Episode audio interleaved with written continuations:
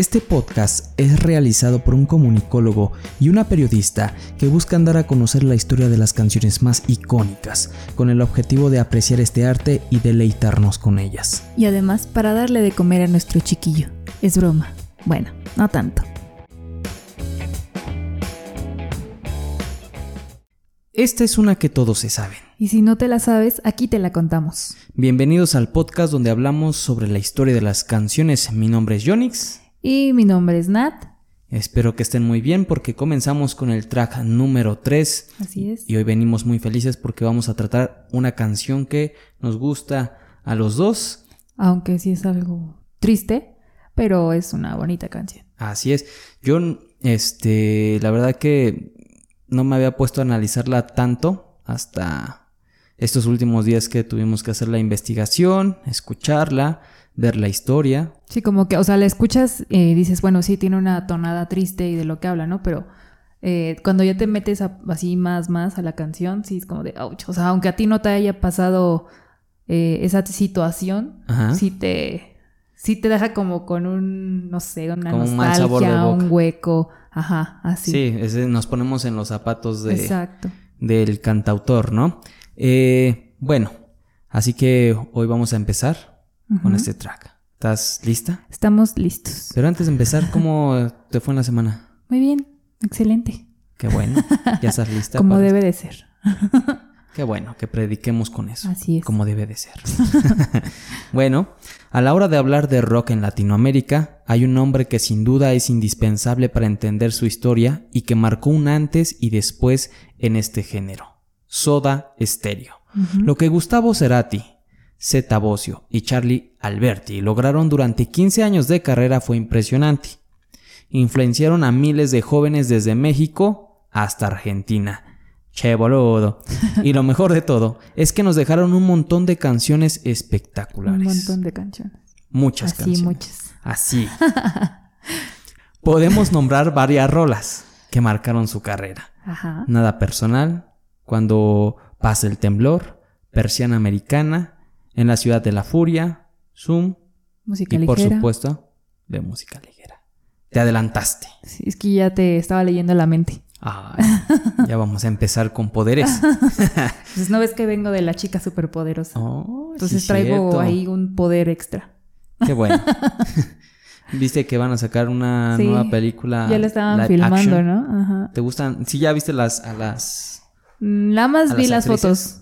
Ajá. ¿Y qué tal? ¿Te, eh. ¿Qué te parecieron? Meh. Hay que esperar. No, pues hay que esperar a verla. Porque luego dices, no, se va a ver fea o así. Pero te dan cachetada con guante blanco.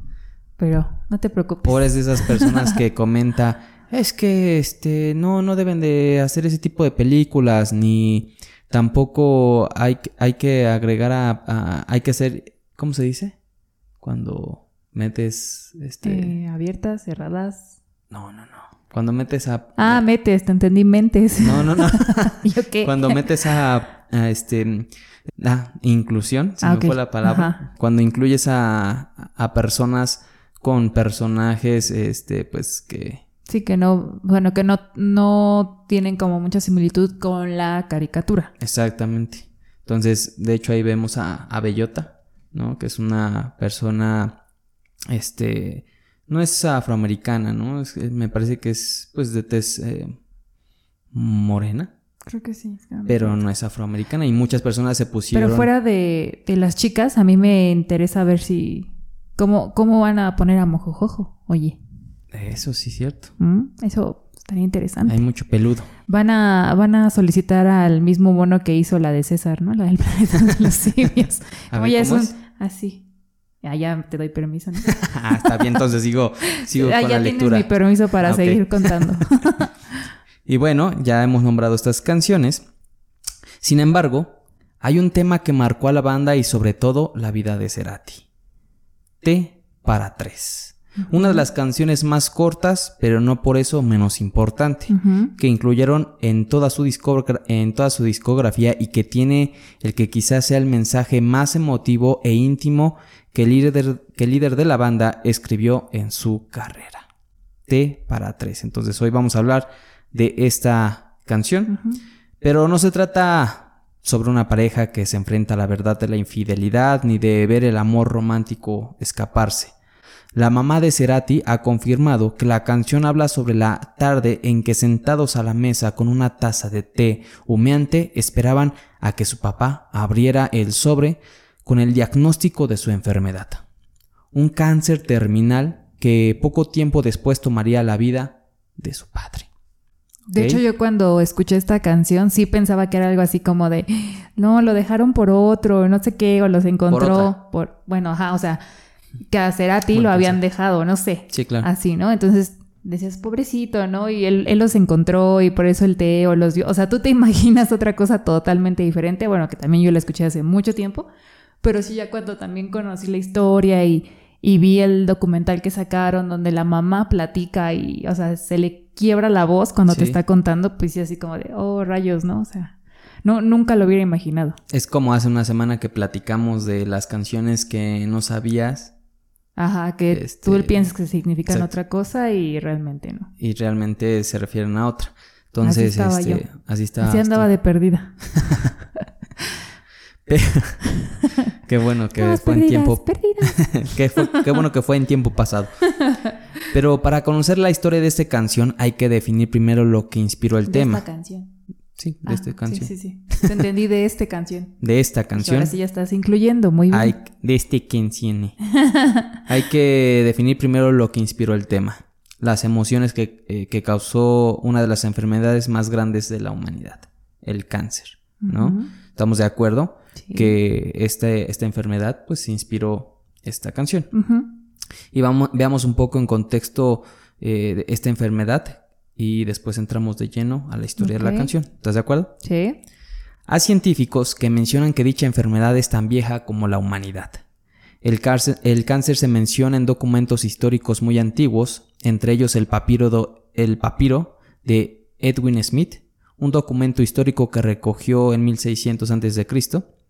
Algunos, bueno, no lo recogió él, sino... Lo recogió Cristo. No, o sea, él, tenía. bueno, otra vez, de nuevo, comenzamos.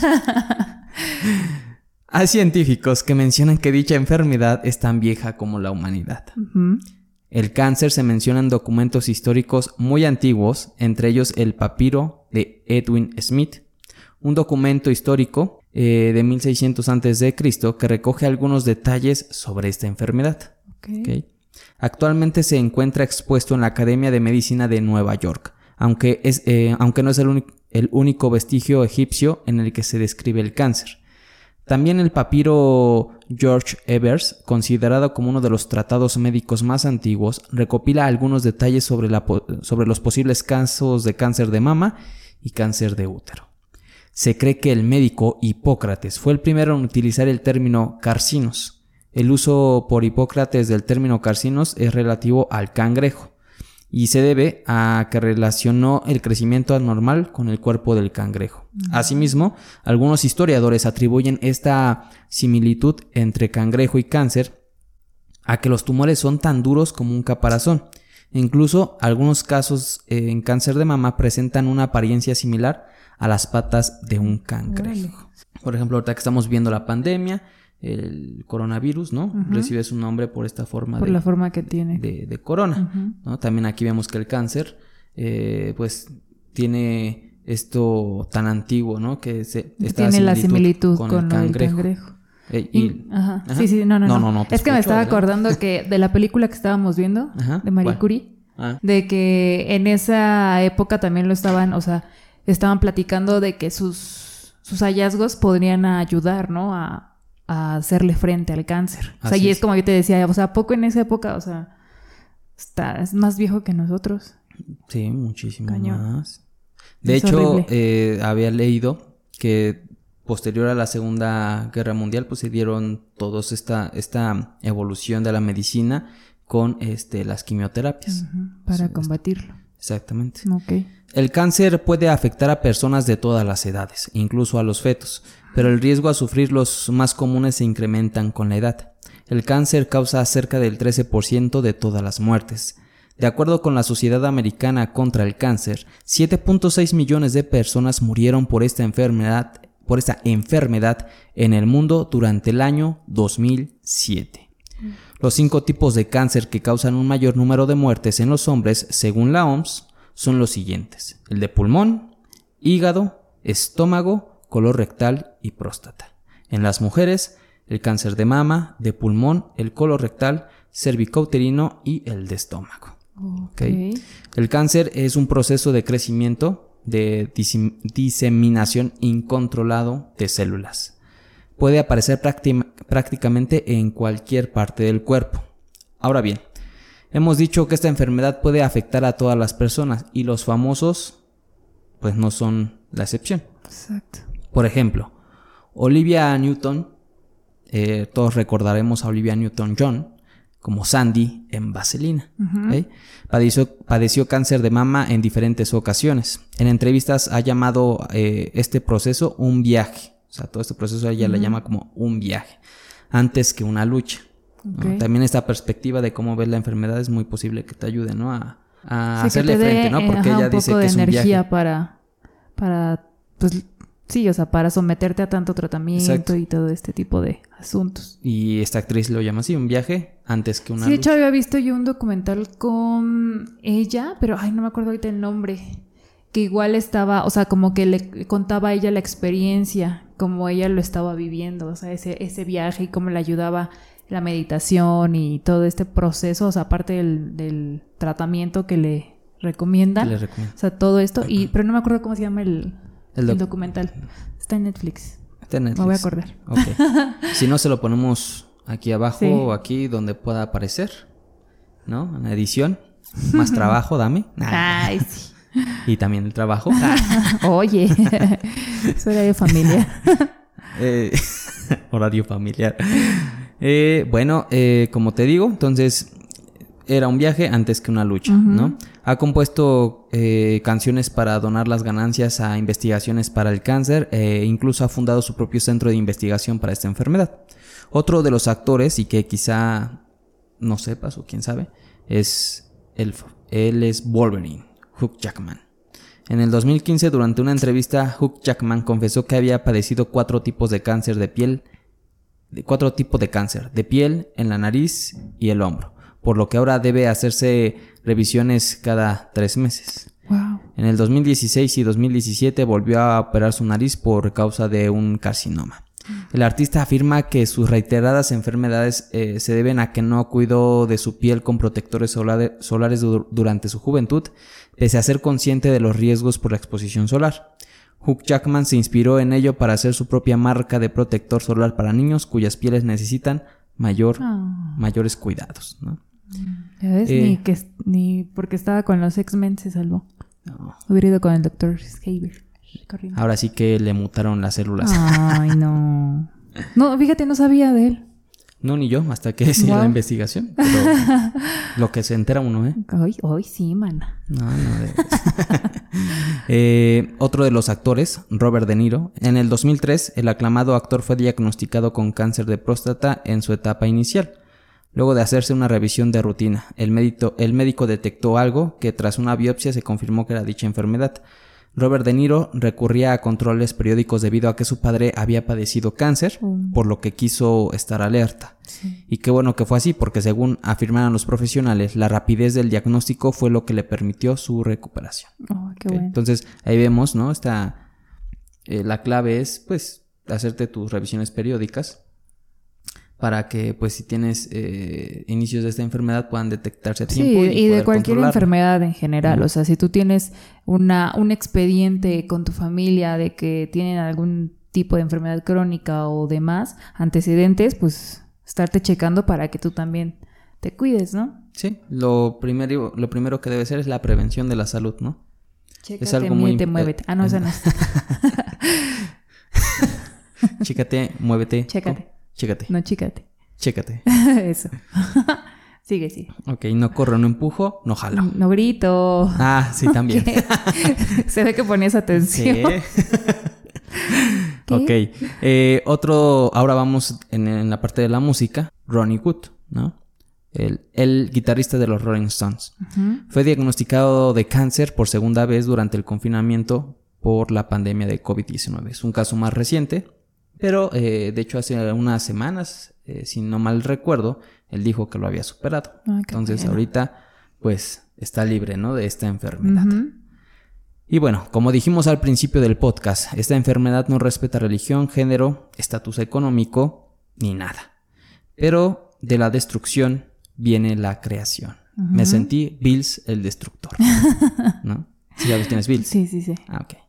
¿Quién es? Un muchacho que anda por ahí. no, ese Dragon Ball, ¿no? Ah, sí, eh, que, que bien te mantienes. Sí, porque me gusta ese personaje. Ah, ok. Perfecto.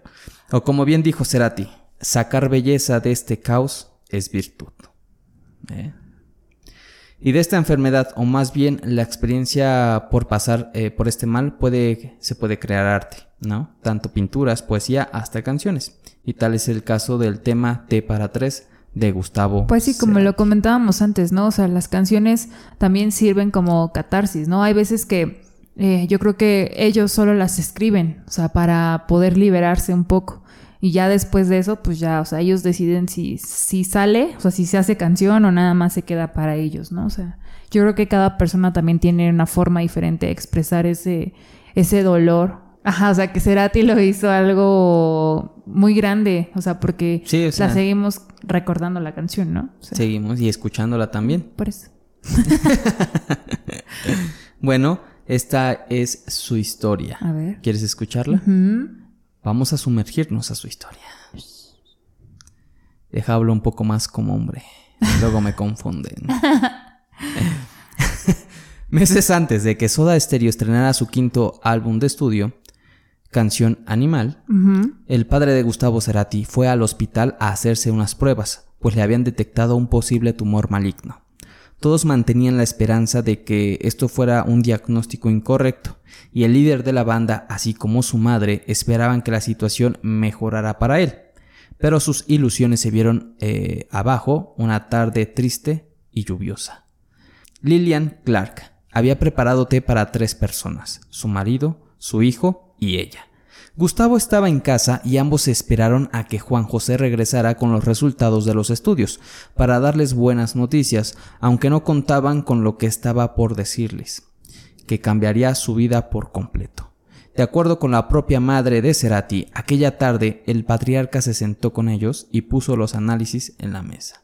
Qué se escuchó muy acá patriarca, ¿verdad? Pero estaba el papá de Cerati. Esa- estaba, llegó el papá de Cerati, puso los análisis, análisis sobre en la mesa. ajá. Imagínate ese tipo de situaciones, ¿no? Yo sí, creo que es o sea, las- súper tensa, porque tú ya estás así como de a ver qué pasa, ¿no? Y, y no sabes qué no, y de esperar, no, sabes bien- cómo y de reaccionar. querer ver bien a, a esa persona, ¿no? Imagínate, yo creo que es una de las emociones, eh, ¿no? Más, más complejas que Sí, tiene el humano. inexplica- Eh, inexplicables. Eh, pero en ese momento les comunicó a toda la familia Cerati lo que nadie quería escuchar. Juan José padecía un cáncer terminal. terminal.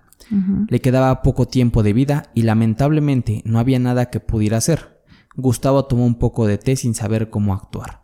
Padre e hijo se mantuvieron fríos, pues ninguno de los dos demostraba, eh, demostraban abiertamente sus sentimientos. Tanto así que en un momento como el que estaban pasando no dijeron nada. O sea, también yo creo que de ahí por eso la canción, ¿no? Porque ah, no, a lo mejor no supo cómo expresarle en ese momento lo que estaba sintiendo ante tal noticia. Sí, es que es un shock, ¿no? Pues y sí, no, entra no sabes shock cómo y- actuar, qué palabras usar, este, no sabes, o sea, realmente no sabes cómo actuar, si, si abrazarlo, mantenerte un poco la distancia, ¿no? Porque hay personas que, pues bueno, no, no quieren, eh, El contacto.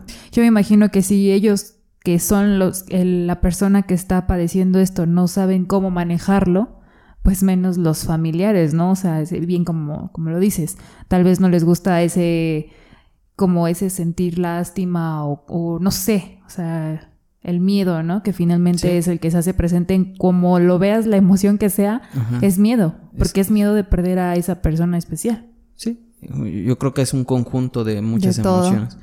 Sin embargo, Lilian no pudo ocultar las lágrimas ante esta noticia tan triste, ¿no? Gustavo Cerati observaba a lo lejos cómo su madre se levantaba llorando para abrazar a su marido, pero en ese momento sintió un dolor profundo con la imagen que estaba presenciando. con la mujer que le dio la vida sollozando y casi despidiéndose de su padre, que se quedó en su mente y decidió canalizar sus sentimientos de la única forma que sabía, con música. La misma noche en que supo que a Juan José le quedaban pocos días de vida, Gustavo compuso Té para tres, una canción acerca de esa lluviosa tarde que ni siquiera el té y la miel pudieron endulzar. Un tema sumamente peculiar, porque en él podemos escuchar la voz desnuda de Cerati acompañado por tan solo una guitarra acústica. ¿No? No, y ya, fin, se acabó. Es una... es que hay o sea, no se necesitan más instrumentos, simplemente aquí eh, la letra es muy importante, ¿no? O sea, lo que, él quería sacar. Únicamente la acompañó con... la guitarra para darle como ese, ese tono, pero sí, o sea, eh, yo me acuerdo que eso platicaba su mamá, ¿no? O sea, que ella dijo que... ¿Mi mamá? No, la mamá de Serati. Ah, Que era una, o sea, un momento que jamás se le iba a olvidar porque aparte Gustavo había hecho una canción sobre eso. Entonces, pues sí, igual incluso eso que él decía que ni, ni la miel eh, endulzaría ese momento, también lo dice en la canción, ¿no? Un poco de miel no basta. O sea, pues sí, era un momento tan amargo que nada, nada pudo darle otro, otro sabor. Otro, otro color, exactamente. En palabras de Lillian Clark, estábamos tomando el té porque en casa nunca faltó el té, como buena heredera de irlandeses que soy. Estábamos los tres, Gustavo, mi marido y yo. Teníamos en la mano el último análisis que iba a confirmar o no la enfermedad y en qué estado estaba. La verdad que los resultados eran muy negativos y yo no supe sostenerme, lógicamente. Por eso, el te vi que llorabas, te vi que llorabas por él, se me pone la piel de gallina en ese momento. Es lo que declaró Lillian Clark sobre la canción. ¿No? Tú también se te va. Sí. o sea, es lo que te digo, a mí no, no me ha pasado. No, mm, sí, una pérdida muy grande en este aspecto, papá, mamá. Pero, o sea, te, te transmite todo eso cuando lo escuchas, cuando, cuando escuchaba la entrevista de la mamá. O sea, sí te queda así como de, oh", o sea, se te hace chiquito el corazón de imaginar la tristeza por la que estaba pasando, ¿no? O sea, un poco eh, Cerati con su papá, que tengo entendido que era una figura muy importante para él, que le ayudó siempre y siempre le estuvo como alimentando este gusto musical, ¿no? Y por otro lado, pues la pareja, ¿no? O sea, el amor, tu esposo, o sea, que... Tu compañero de vida. Tu compañero, ¿no? Entonces, sí sé, sé que se ha de sentir feo, ¿no? Muchísimo. Me imagino que es un dolor que que bueno, que no deseamos a nadie y que es inexplicable, ¿no? Exacto. Que no podemos saber qué, se siente hasta que pues vivamos, ¿no? Una pérdida de, ese, de ese tamaño. Y como bien lo decías, para Gustavo Cerati su padre lo era todo. Sin él probablemente no hubiéramos dedicado, sin él probablemente no se hubiera dedicado a la música y mucho menos lo reconoceríamos como una de las figuras más importantes del rock en Latinoamérica. Juan José fue quien le regaló un montón de discos a su hijo, que traía de sus viajes por Estados Unidos y en esas mismas travesías eh, eh, su padre le compró su primera guitarra mm, eléctrica. ahí vemos esa figura paterna y que hemos visto en muchos eh, documentales que han hecho acerca de eso de Asterio o de Cerati, ¿no? Que él se refiere a su padre como el gran padre, ¿no? Que fue este, este protector, ¿no? Él de hecho lo define así, como un protector y que cumplió pues su trabajo, ¿no? Tanto dándole amor, el cariño y esa protección. ¿Ok? Eh, pasaban los días, las semanas y los meses y parecía que ningún tratamiento surgía a efecto.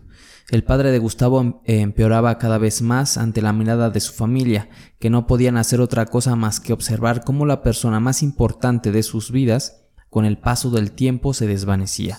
Luchó contra la enfermedad durante dos años, pero tristemente, el 3 de enero de 1992, Juan José Cerati murió. Mm. Ahí sufrió esta pérdida, ya el mayor también yo creo que avanzado, ¿no? Entonces ya por más tratamientos y todo, pues ya, ya no podían hacer nada. En 1996, Soda Stereo viajó a los estudios eh, que MTV tenía en Florida para grabar su MTV Unplugged. Exactamente. Muy bien. es que de ahí una canción que me gusta mucho es la canción de En la ciudad de la furia, que canta con esta chica de Terciopelados, Sandra Echeverry. Sí, Sandra Echeverry. Ah, no, Andrea, Andrea, perdón.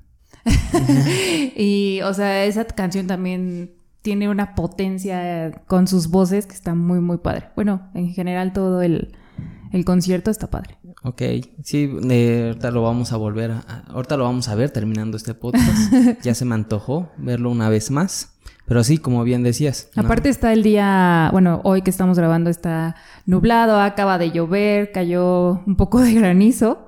Entonces, por eso tuvimos que correr un poco hoy, pero es una tarde eh, nublada. Una tarde así como nostálgica, como para escucharlo, ¿no? Para escuchar té para tres. ¿Con un té o con qué? ¿Qué me vas a invitar? Este, yo creo que eh, un té. un té para ti. Un té de querer. Ah. Y una cerveza para mí. No, pues es casi como. Bueno, ahorita vemos. Está bien. Eh, en 1996, como ya te decía, pues iba a llevar a cabo este concierto. En aquella sesión interpretaron una de las versiones más recordadas de T para tres, pues a la banda le acompañaron una sección de cuerdas que le dio un toque melancólico a una canción cuya historia ya era triste. Sin embargo, Gustavo incluyó el solo de Cementerio Club, ¿no? compuesto por Luis Alberto Spinetta, en el disco de Pescado Rabioso, Artaut. en, asimismo, en 2009 y en medio del concierto histórico que el Flaco dio en el estadio Vélez eh, Sarfield de Buenos Aires, Ahí ambos protagonizaron uno de los momentos más emotivos del rock argentino, tocando y cantando mano a mano este tema frente a miles de personas. Uno de esos días que quedarán marcados para siempre en la historia, en la, historia y en la memoria de todas las personas que presenciaron y las que no pudieron estar ahí. Al menos está el video. Está el video. Es que también eh, eh, Gustavo Cerati lo consideraba a Spinetta su padre musical, ¿no? Entonces estaban ahí sus dos padres. Qué padre. Fue más emotivo. Bueno, no estaban como tal. Bueno, sí, eh, su padre en su corazón, biológico en su corazón y en su canción, y su padre que se inmortalizó con la canción. Exacto. Entonces, ahí vemos cuando una persona dice que siempre, bueno, que el humano busca eh, la sobrevivencia, ¿no? Uno sea por este, vivir la mayor cantidad de años y otros por ser, de, por ser recordado, a través de, por trascender, por trascender a través del arte. Y aquí bien que el padre de Cerati. Aunque él no quería de esa forma, pero su hijo así lo hizo. Muy, muy... Pero ahora ya están juntos. Eso, que ni qué. bueno, están juntos y pues su madre tuvo que eh, sobreponerse, ¿no? A la pérdida de, sus dos amores. Exacto. De sus dos hombres. Y bueno, de hecho, ahorita que hablamos de su madre, hay unas notitas que quería compartirte, ¿no? De lo que decía la, la este, Lillian Clark en, uno de los documentales de Nat Geo y que me parecieron muy a priori para, para esta ocasión. No hay, eh, no hay que frustrar para nada la vocación de los hijos.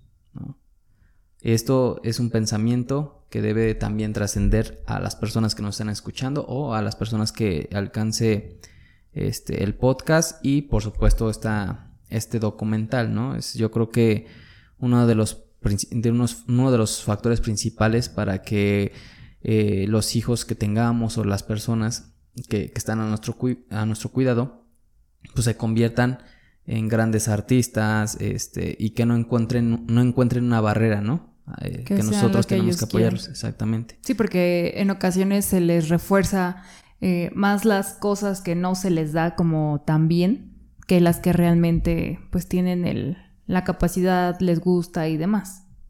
También, aparte de eso, eh, eh, pues la madre decía que él vivía para la música, ¿no? desde que estaba chiquito, ellos ya sabían que tenía esa inclinación, que, que, podía hacer grandes cosas, tanto en sus letras como, como su música. Y de hecho, hay un audio, ¿no? De Juan José, de su padre, donde presenta. Cuando él tenía cinco o seis años. Seis años. Seis años. Seis años. Lo presenta como el gran cantante que va a ser. no, y aparte el papá también tenía una voz así, ¿no? Como así de presentador, de televisión. Entonces un poco si te vas como sí era, era una presentación de lo que iba a ser Gustavo Cerati. De hecho, en el documental, eh, su, eh, Lillian Clark dice que vio, ¿no? Que, bueno, todos los familiares que estaban en, el documental eh, sugieren que el papá de Cerati era como alguien que vio el futuro, lo Visualizó. Era, un, visionario para su hijo, ¿no? Por la forma en que lo presentó. De hecho, vamos a escuchar un poquito de, de esa presentación.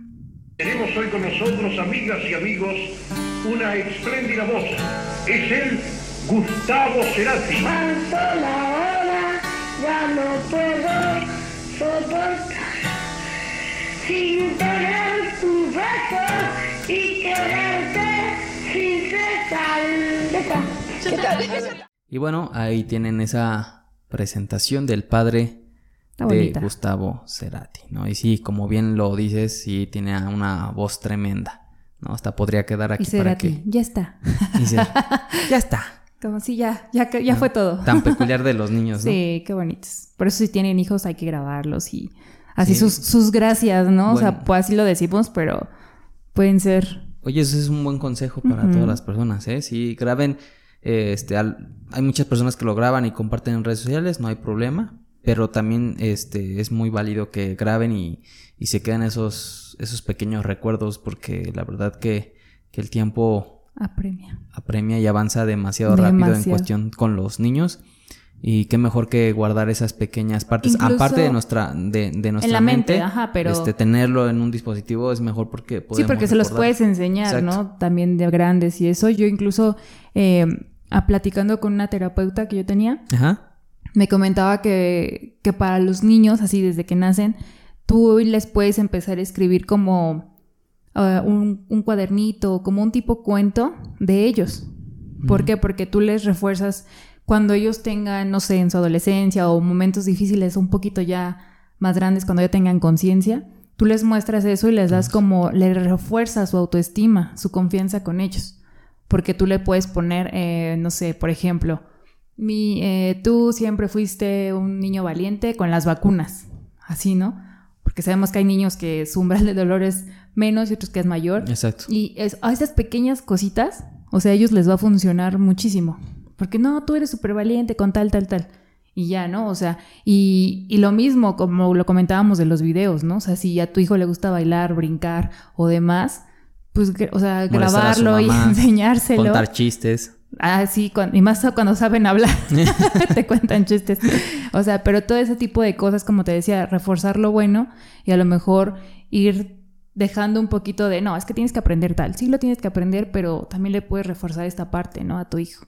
Sí, es buenísimo consejo. Sí, sí, es cierto. Hay que, hay que checar toda esa parte. Eh, un 10 para tu terapeuta, a ver si me la comunicas para poder checar yo también qué podemos hacer. ¿Qué podemos hacer contigo? Claro. ¿Qué podemos hacer conmigo? Le estoy, le estoy llamando en este momento.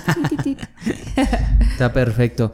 Y pues no sé si quieras agregar otra cosa, pero creo que hemos agregado pues. Pues en cuanto a la, canción, creo que ya hemos tocado toda la historia de la canción. La eh, simplemente a lo mejor podemos tocar este, esta parte, ¿no? De, de la letra que me, que a mí me cautivó eh, en esta metáfora que él utilizó, ¿no? El eclipse no fue parcial y cegó nuestras miradas. Te vi que llorabas, te vi que llorabas por él. Eh, también esta parte, ¿no? Un sorbo de distracción buscando descifrarnos. Esa parte que decíamos hace rato, ¿no? Que no sabían cómo actuar y eh, que se quedaron así como en shock. Él escribió esta parte, ¿no? Un sorbo de distracción buscando descifrarnos. Es como de tomo, es que te ha pasado, ¿no? Que tomas algo para hacer un poco de tiempo, para saber qué vas a decir, para, para poner los pies en la tierra y decir ¿qué hago? Exacto. ¿no? y, aparte está súper padre porque le da el tono de como eh, todo gira en torno al té. Y te va diciendo eh, con el mismo té la situación, ¿no? O sea, lo que va pasando. La lo, maravilloso de las canciones y sobre todo de las letras, ¿no? Que siempre, bueno, acompañados de, de la música, pues es, está perfecto. Sí, ya después también eh, vamos a tratar de otras canciones de Cerati, no tan tristes, canciones que también nos ayudan a ir para adelante. Ay, para adelante. ok, pues hasta aquí con este track número 3. Eh, recuerden seguirnos en todas nuestras redes sociales.